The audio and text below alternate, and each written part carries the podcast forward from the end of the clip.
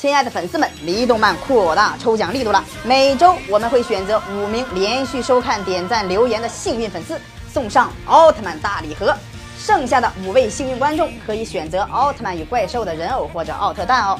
每周一公布，大家可要随时关注哦。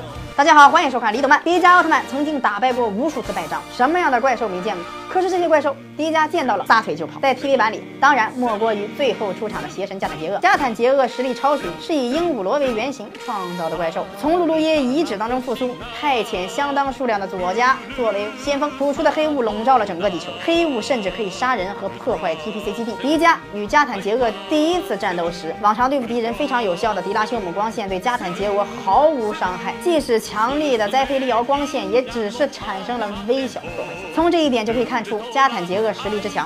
当他攻击迪迦的时候，伸出的触手缠住了迪迦，使其动弹不得。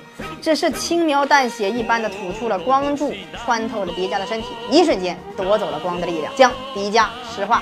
沉至海底。加坦杰厄不仅击败了迪迦，他更大的实力在于使人类陷入了黑暗的恐惧，以至于有些人感觉已经没有了希望。但是人类最终还是胜利了。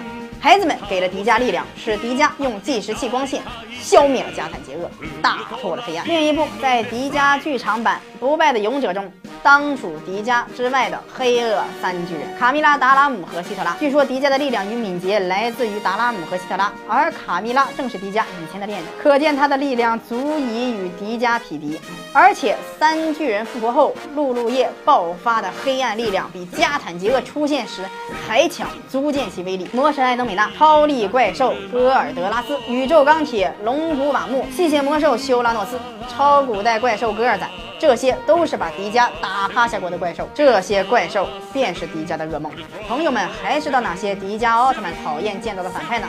可以在下方留言讨论哦。如果大家喜欢我们的节目的话，可以将李动漫的视频发送给朋友或者自己的群里讨论哦。如果讨论出了什么问题，可以及时回馈给我们，可能会有精美的礼品赠送哦。